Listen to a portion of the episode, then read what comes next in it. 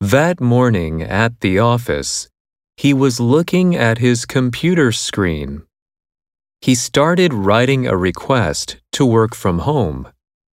He was thinking that if he did that, he would not have to ride the crowded train every morning.